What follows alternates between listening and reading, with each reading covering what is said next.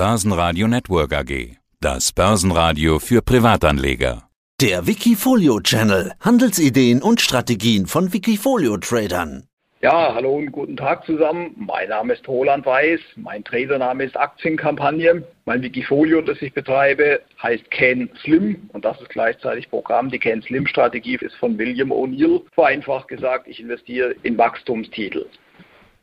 Wachstumstitel sind die Strategie im Can Slim Wikifolio, also Wachstumswerte. Das scheint ja gerade besonders gut zu funktionieren. Ich habe vorhin mal geschaut, rund 36% plus auf Jahresbasis hast du erzielt. Im Gegensatz dazu deine Performance seit 2016 bei rund 11% und deine Durchschnittsperformance bei 2% Jetzt scheint es bei dir ja so richtig loszugehen, so kann man sagen. Oder ist das noch eine Corona-Nachwirkung? Was ist da gerade bei dir los? Ja, das kann man so schon sagen, wobei es mit Corona eher weniger zu tun hat. Ja, wenn uns mal mein Wikifolio oder den Chart anschauen, ich bin leider im, wann war es, viertes Quartal 2018 bin ich leider eingebrochen. Das lag aber nicht an Corona, sondern an der Geldpolitik der Notenbanken und ich hatte nicht rechtzeitig reagiert. Ich hätte quasi aussteigen sollen oder müssen, das wäre die richtige Reaktion gewesen. Am 1. Oktober meinetwegen mich an die Zeitlinie stellen sollen oder vielleicht auch das Wikifolio absichern, da bin ich leider untergerutscht. Ja, und das, was du gerade gesagt hast, ist mit der Corona-Krise, ja, da bin ich leider auch runtergerutscht, aber da hatte ich es richtig gemacht, da hatte ich eben stillgehalten. Ja, die ganzen Aktien kamen wieder. Ich hatte das Wikifolio im Laufe des Jahres auch ein bisschen umgebaut, wer mein Wikifolio so ein bisschen kennt und weiterverfolgt festgestellt haben, dass sich einiges getan hat. Wenn wir nochmal zurückblicken auf das letzte Interview im März war es, glaube ich, ja, da hatte ich jetzt, äh, unter anderem Akasol oder empfohlen zu verkaufen und auch Plug Power. Ja, wenn wir heute mal zurückschauen, es wäre genau die richtige Entscheidung gewesen. Also Akasol läuft seitwärts, weil ja, die sind übernommen worden, glaube ich, von einem amerikanischen Konzern. Und Plug Power, erinnern wir uns, das war der Wasserstoffkonzern, der gehypt worden ist, wo ich gesagt habe, oh, ja, jetzt wäre vielleicht die richtige Zeit zum Aussteigen, weil es war eine Top-Bildung zu erkennen. Und das ist genau der Punkt, wo William O'Neill sagt, oh, wenn sowas ist, solltet ihr mal aussteigen am besten. Ich habe es vorher nochmal recherchiert. Ja, das Top war irgendwo bei 60 Euro, habe ich gesehen, also umgerechnet in Euro. Normalerweise wird der Titel ja eigentlich originär in US-Dollar gehandelt, aber sei es drum. Ja, und jetzt sind wir irgendwo bei 20 oder 23 US-Dollar. Also die Warnung, die war schon korrekt. Ja, so viel mal für den aktuellen Stand. Schauen wir uns vielleicht mal das M in Can Slim an. Das M steht für Market Direction. Du hast es gerade angeschaut. Erinnern wir uns, letztes Jahr Corona-Krise sind die Aktienmärkte mehr oder weniger ja, ganz schwer eingebrochen zusammengebrochen, hätte ich fast gesagt, ja, so könnte man schon sagen, und haben sich dann eben wieder sukzessive erholt. Dann haben natürlich die Notenbanken eingegriffen, sie haben QE-Programme aufgelegt, Anleihekaufprogramme, um wieder Geld und massiv Liquidität in die Märkte zu geben. Und das hat die Aktienmärkte wieder ganz massiv nach oben gespült. Und da stehen wir jetzt im Moment in den letzten ein, zwei Wochen. Was hat sich da am Markt getan? Ganz klar, der chinesische Evergrande-Konzern war im Gespräch. Das ist ein riesiger chinesischer Konzern, dessen Aktienkurs ebenfalls massiv eingebrochen ist. Ja, die Spatzen pfeifen es von den Dächern. Die Firma wird wohl in die Insolvenz rutschen. Aber seitens der chinesischen Regierung wurde jetzt diese Woche klargestellt, dass die chinesische Regierung die Absicht hat, dass quasi die Gläubiger bedient werden. Das ist das Ziel. Und das hat die Märkte jetzt diese Woche wieder ein bisschen beruhigt. So wie zum aktuellen Stand. Ja, oh, vielleicht noch ein Satz. Ja, was steht aktuell hier in Deutschland an? Bundestagswahl. Gut, international interessiert es die Aktienmärkte natürlich kaum. Das kann in Deutschland den DAX vielleicht nochmal nächste Woche ein bisschen irritieren. Aber Gott, im Oktober spätestens interessiert das wahrscheinlich keinen Menschen mehr an der Börse. Ja, jetzt hast du lauter aktuelle Themen angesprochen, Evergrande, Bundestagswahl und so weiter. Du orientierst dich also an aktuellen News, um deine Anlageentscheidung zu treffen. News spielen natürlich auch immer mit im Aktiengeschäft mit rein, das ist ja ganz klar. Aber wie gesagt, Ken Slim steht eigentlich im Vordergrund. Das heißt, die einzelnen Unternehmen, also der William O'Neill, der hat ja mehrere Bücher geschrieben, zwei davon ins Deutsche übersetzt. Er sagt, okay, ein Unternehmen muss mindestens mal 18 bis 20 Prozent vom Umsatz her pro Jahr wachsen. Das Gewinnwachstum sollte mindestens 25 Prozent sein, mit einer ansehnlichen Marge. Ja. Und er sagt dann, das ist dieses L, Leader or Laggard. Er sagt, investiert am besten in Marktführer. Wenn wir nachher mal ein Wikifolio vielleicht mal durchsprechen, da sieht man das dann sehr schön. Und dann natürlich das I, das heißt, eine Aktie muss unterstützt sein durch institutionelle Investoren. Die institutionellen Investoren machen den Kurs, die machen die Preise. Ja, wenn Sie die natürlich kaufen, dann geht es mit so einem Aktienkurs natürlich nach oben. Wie gesagt, die Market Direction, der Markt ist eigentlich alles in allem, das Umfeld ist positiv. Also die Notenbanken kaufen immer noch Anleihen und geben damit Geld in die Märkte. Das gibt uns Rückenwind. Ja, du hast die Diskussion sicherlich auch mitbekommen in den letzten paar Wochen, wo gesagt hat, ja, wie lange geht das Spiel? Wie lange machen die das? Es spielt natürlich auch die Inflation rein, wobei die Notenbanken oder einige schon gesagt haben, ja, das sei nur transitory. Die Anleihekaufprogramme waren eben erforderlich wegen letzten Jahr, wegen der Corona-Krise, da kommen sie her. Aber die Frage ist natürlich, wie lange geht das? Und spätestens nächstes Jahr muss man davon ausgehen, dass diese Anleihekaufprogramme sukzessiv zurückgeführt werden. Und dann haben wir von den Notenbanken eben nicht mehr ganz so massiv Rückenwind. Und das bedeutet, du verkaufst dann deine Aktien? Das heißt das nicht unbedingt, nicht sofort. Sind wir im vierten Quartal 2018. Soll natürlich die Federal Reserve wieder auf die Idee kommen, oder auch die Europäische Zentralbank, ihre Anleihen, die sie jetzt gekauft haben, zu verkaufen. Das wäre genau der richtige Zeitpunkt zu sagen, okay, allerhöchste Alarmstufe, jetzt müssen wir aussteigen. Ja, schau dir den Chart an, so ein Debakel will ich natürlich nicht nochmal erleben. Ja, das sollte man natürlich vermeiden, das ist ganz klar. Genau, also wenn die Geldpolitik der Notenbanken wirklich restriktiv wird, wenn sie anfangen quasi diese Anleihen wieder zu verkaufen, auf dem Markt geben, dann entziehen sie ja quasi der Markt Liquidität. Und da kann kein Aktienmarkt dieser Welt wirklich steigen. Das ist der entspringende Punkt. Also wir müssen das schon im Auge behalten. Das kann natürlich noch ein bisschen dauern. Ich rechne jetzt nicht unbedingt damit, dass nächstes Jahr schon damit begonnen wird, weil wie gesagt, erstmal müssen die Anleihekaufprogramme sukzessiv zurückgeführt werden. Ja, so viel dazu. Du investierst ja nicht in Aktienmärkte, sondern in einzelne Aktien. Wie schwierig ist es denn im aktuellen Umfeld, das wir jetzt sehr ausführlich beschrieben haben, noch die richtigen Aktien für deine CanSlim-Strategie zu finden? Eigentlich gar nicht schwierig. Das ist das, was ich gerade gesagt habe. Ja, ich schaue mir einfach an, wie schaut die Umsatzentwicklung aus, wie schaut die Gewinnentwicklung aus? Hat das Unternehmen eine ansehnliche Marge? Ja, und dann investierst du halt.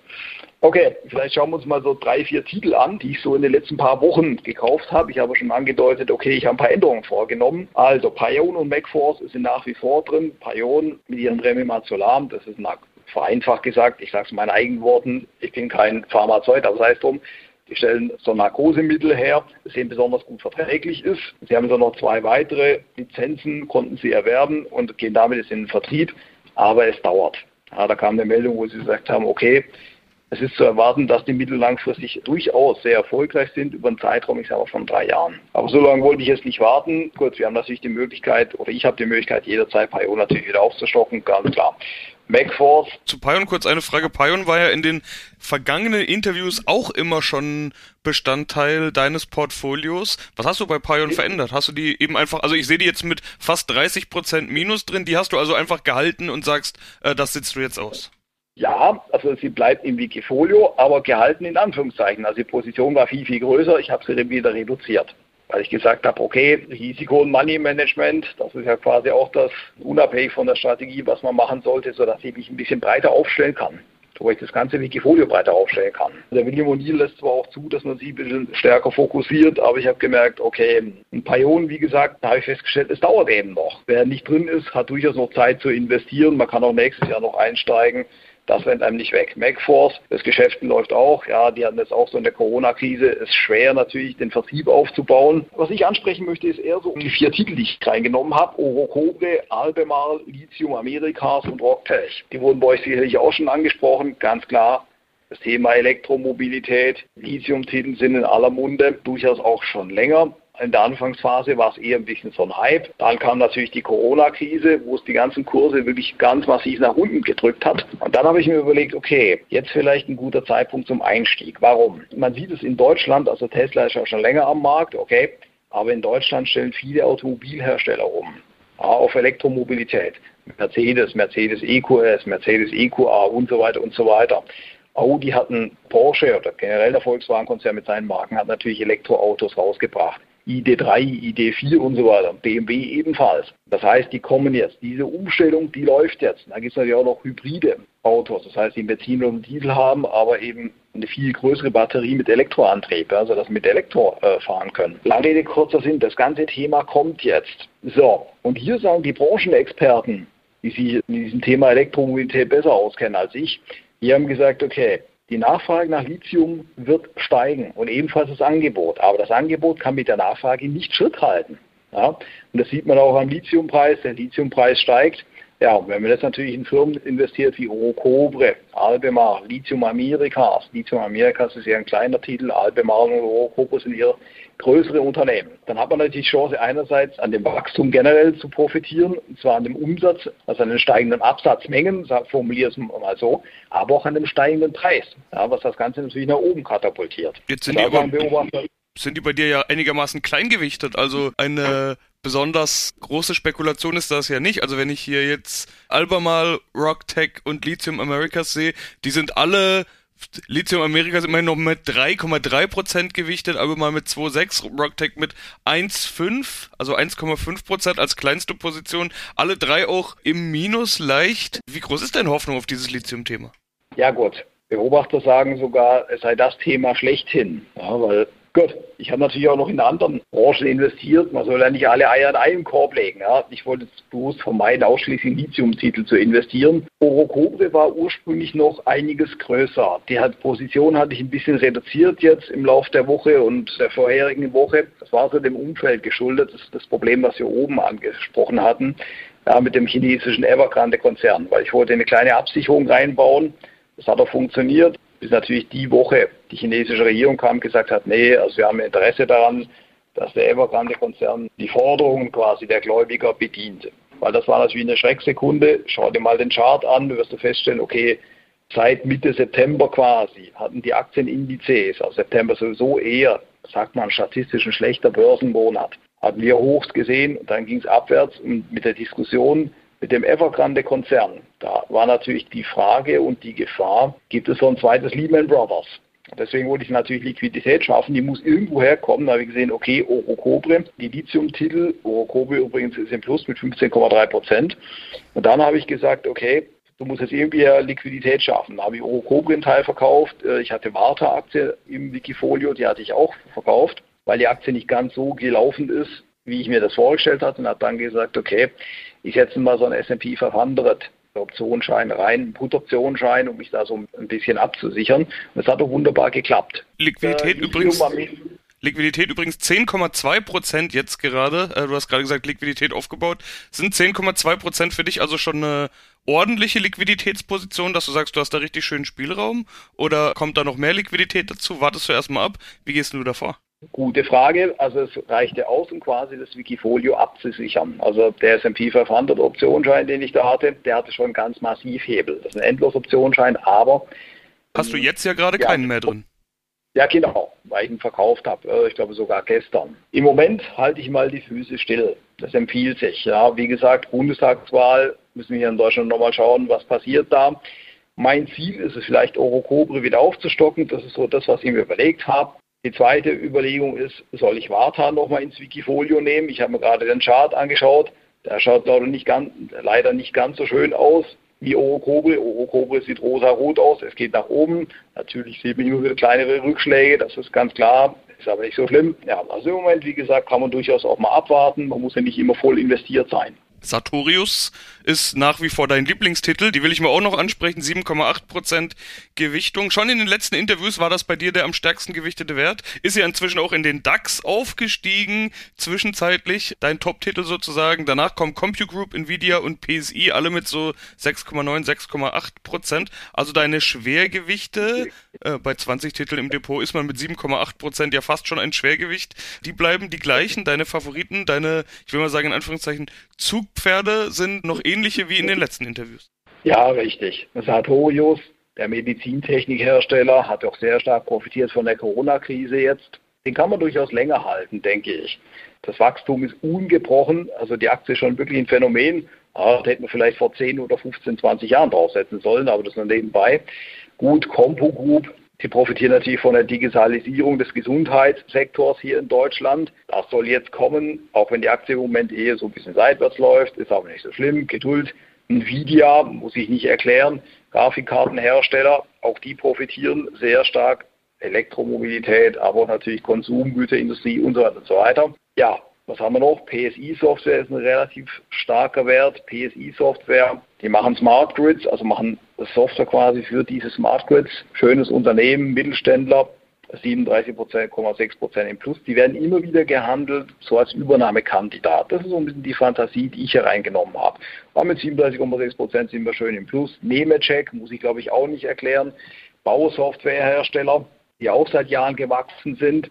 Da bin ich eingestiegen, weil ich mir den Chart angeschaut und gesehen habe, okay, Moment mal, die steigen ja auch ganz massiv. Die sind auch so ein bisschen seitwärts gelaufen, haben getümpelt, wo ich dachte, Herrschaft, Warum eigentlich? Das ist doch auch einer der Titel gewesen, die gut gelaufen sind. Ja, und siehe da, da ging die Aktie oben raus. Die ging plötzlich wirklich senkrecht nach oben durch die Decke. Und ein Titel, der so ein bisschen unscheinbar war in den letzten Jahren, und das ist der nächste, das ist Helmar Eigenheimbau. Wenn du dir mal die ganze Liste anschaust, prozentual hat Helmar Eigenbau quasi am stärksten zugelegt. Das heißt, ich war auch schon 90 Prozent im Plus. Die Aktie konsolidiert momentan nach dem massiven Aufstieg. Das ist auch so ein Titel. Die profitieren von dem Bauboom. Da kamen dieses Jahr kamen mal Zahlen raus und von Forecasten. Die haben gesagt, okay, in den nächsten paar Jahren wird der Umsatz auf 400 Millionen Euro steigen. Und das würde eben heißen bei denen, dass die ganz massiv zulegen und dementsprechend auch Gewinne. Ja, das ist ja was, was jetzt im Bundestagswahlkampf durchaus auch, oder hier, ich befinde mich hier in Berlin, ja, der Wohnungsmangel in den Ballungszentren oder generell in Deutschland, wovon die profitieren. Jetzt ist wieder Schub in der Branche drin, jetzt wird wieder gebaut. Die haben viel große Areale, die sie bebauen können. Und das ist das, worauf ich setze. Äh, die zeichnen sich aus dadurch, dass sie Häuser massiv bauen, also Massivbauweise. Man kann auch noch verschiedene Optionen wählen. Und die sind relativ gut am Markt und sie zahlen auch eine schöne Dividende. Dann haben wir gesagt, okay, Warum nicht? Weil das Potenzial ist da, Branche läuft und es wird sich sehr wahrscheinlich nicht ändern in absehbarer Zeit. Also für, für alle, die das Interview jetzt in nächster Zeit hören, äh, kurz nur unser Setting. Wir unterhalten uns hier gerade am Freitag vor der Bundestagswahl. Das heißt, wir kennen den Ausgang noch gar nicht. Deshalb wird auch die Bundestagswahl so oft erwähnt. Du hattest ja, du hältst die Füße still. Wahrscheinlich nicht nur bis Sonntag oder Montag. Wir wissen auch gar nicht, wann es dann mal eine neue Regierung gibt und so weiter. Das ist alles eine Diskussion, die man, glaube ich, nach der Wahl führen sollte. Aber auf was wartest du? Also für was hältst du die Füße Füße still? Was sind Signale, Events, Momente, einschneidende Ereignisse oder wie auch immer? Auf was wartest du? Wofür hältst du die Füße still? Wann würde sich das ändern? Ah, gute Frage. Gut. Ich sag mal so, so arg viel stillhalten muss ich ja nicht. Also hin und her macht Taschen leer. Das ist ja der, der Grundsatz. Wenn ich sage, ich warte im Moment, das ist das Problem an den Märkten. Ja, das heißt, September, ich habe es gerade gesagt, ist eher ein schwacher Börsenmonat. Wir haben im September Hochs gesehen, dann das mit dem Evergrande-Konzern, wir sind nach unten gerutscht. Gestern hatten wir eine, eine kleine Erholung gesehen. Heute sehen wir wieder, wie es ein bisschen runtergeht und so, also diese Seitwärtsphase. Also da suche ich noch einen geschickten Punkt, um einzusteigen. Wie gesagt, es kann auch sein, dass ich kommende Woche Montag meinetwegen schon wieder Orocobre aufstock. Ja, wie gesagt, der andere Wert, wo ich mir überlegt habe, okay, soll ich da einsteigen oder nicht, der Wert ist so ein bisschen umstritten. Das ist Varta. Der ist, was letztes oder vorletztes Jahr extrem gut gelaufen, hat sich 300, 400 Prozent lief der, die Aktie nach oben und jetzt gibt es die einen, sagen, nee, das war's, die sind oben. Und es gibt die andere Seite, die sagen, nee, nee, nee, Moment, da ist noch viel, viel mehr Potenzial, da ist noch viel mehr Wachstum drin. Erinnern wir uns, Varta, die beliefern unter anderem Apple mit speziellen Batterien, worauf die ein Patent haben und deswegen natürlich ein Alleinstellungsmerkmal. Wenn man mit Apple zusammenarbeitet, das ist natürlich das goldene Los, ganz klar. Da ist natürlich auch die Fantasie bei Varta noch so ein bisschen mit der Elektromobilität. Das heißt, schaffen die es zum Beispiel Daimler noch zu beliefern oder ein paar andere Automobilhersteller, das ist noch so ein bisschen offen. Also wie gesagt, Varta bin ich am überlegen, technisch der Chart schaut nicht ganz so schön aus, aber wie gesagt, Orocobre, wenn es Positionen gibt, die man wieder aufstockt, Orocobre wäre etwas. Die anderen Lithiumhersteller, gut, da muss ich mir die Charts nochmal anschauen, die jetzt natürlich im Rahmen ja, von der Konsolidierung, die wir jetzt gesehen haben, hat es die natürlich so ein bisschen erwischt. Du hast es vorher schon gesagt, Pilbara Minerals 3,6 Prozent i minus. Das ist kein Drama oder Albemarle 4,6 Prozent. Das wäre auch so eine Position, die man aufstocken könnte. Okay, wo du vorher gesagt hast, Rocktech Lithium. Lass mich da noch einen Satz dazu sagen.